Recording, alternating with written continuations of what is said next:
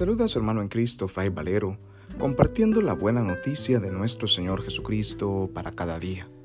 Reflexionamos hoy el Evangelio según San Marcos, capítulo 3, versículos del 22 al 30, correspondiente al lunes de la tercera semana del tiempo ordinario. En aquel tiempo, los escribas que habían venido de Jerusalén decían acerca de Jesús, Este hombre está poseído por Satanás, príncipe de los demonios, y por eso los echa fuera. Jesús llamó entonces a los escribas y les dijo en parábolas, ¿cómo puede Satanás expulsar a Satanás? Porque si un reino está dividido en bandos opuestos, no puede subsistir. Una familia dividida tampoco puede subsistir. De la misma manera, si Satanás se revela contra sí mismo y se divide, no podrá subsistir, pues ha llegado su fin. Nadie puede entrar en la casa de un hombre fuerte y llevarse sus cosas si primero no lo ata. Solo así podrá saquear la casa. Yo les aseguro que a los hombres se les perdonarán todos sus pecados y todas sus blasfemias, pero que blasfeme contra el Espíritu Santo nunca tendrá perdón, será reo de un pecado eterno. Jesús dijo esto porque lo acusaban de estar poseído por un espíritu inmundo. Palabra del Señor, gloria a ti Señor Jesús. ¿Cuál debe ser el criterio de discernimiento que nosotros utilicemos en la vida? ¿Estamos discerniendo bien lo que viene del Espíritu de Dios y lo que viene del Espíritu del mal? Muchas veces tendemos a cruzar esa delgada línea entre lo que es del bien y lo que es del mal, entre lo que es de Dios y lo que es del enemigo. Hoy la palabra de Dios nos da una muestra de esto. Los escribas que venían de Jerusalén no logran reconocer a Jesús, a un hombre de Dios, a aquel que está haciendo el bien.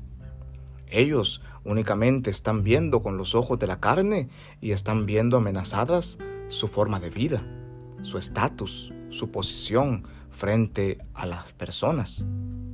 Muchas veces nosotros actuamos de esta manera y empezamos a señalar, a criticar, a juzgar las actitudes de los demás, sintiéndonos nosotros superiores a ellos.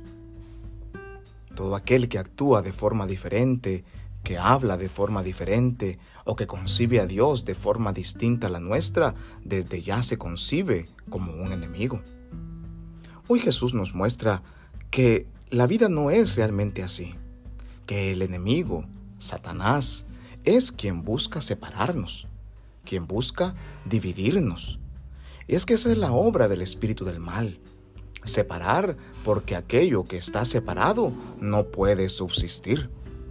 En cambio, el Espíritu de Dios busca todo lo contrario. El Espíritu de Dios siempre busca la unidad, la reconciliación, el diálogo, la paz. Hay de aquel que blasfeme contra el Espíritu Santo, dice Jesús. Hay de aquel que no reconozca en los seres humanos la obra de Dios cuando éstos están obrando realmente en nombre de Dios. No dejemos pues que el espíritu del mal separe nuestras comunidades, siga dividiendo más a nuestras iglesias, siga separándonos como seres humanos.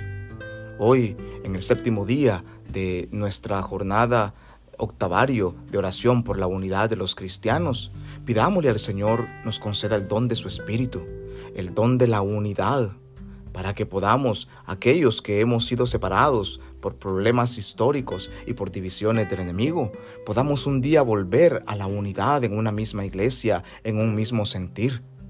Como iglesias, miramos al pasado para encontrar la iluminación necesaria y miramos al futuro para buscar nuevos senderos por los que la luz del Evangelio siga brillando con una energía renovada y podamos así acogernos unos a otros como el mismo Cristo nos acoge para mayor gloria de Dios. Que nuestros antiguos caminos y las comunidades cristianas que han acabado separadas hoy encuentren el nuevo camino al que Dios nos llama, la estrella que brilla y que dirige nuestros pasos. Los cristianos hemos de caminar juntos y descubrir eh, compañeros de peregrinación en estas sendas del bien y de la verdad.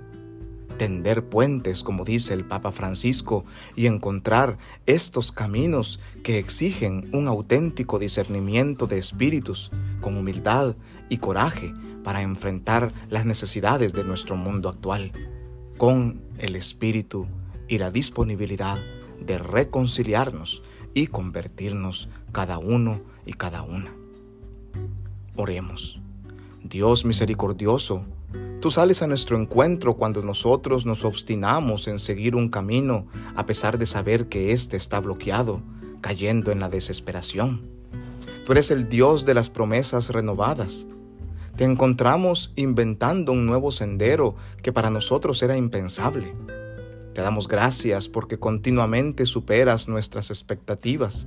Te damos gracias por tu infinita sabiduría que sobrepasa nuestra inteligencia. Te damos gracias porque tus caminos creativos que nos abren a las posibilidades imprevistas siguen siendo, Señor, nuestro guía cuando en nuestros mapas no encontramos los senderos que debemos recorrer. Te pedimos, por medio de Jesucristo, tu Hijo, nuestro Señor, y en la unidad del Espíritu Santo, nos concedas el don tan anhelado de la unidad. A ti te alabamos y te bendecimos, porque tú vives y reinas por los siglos de los siglos. Amén. Paz y bien.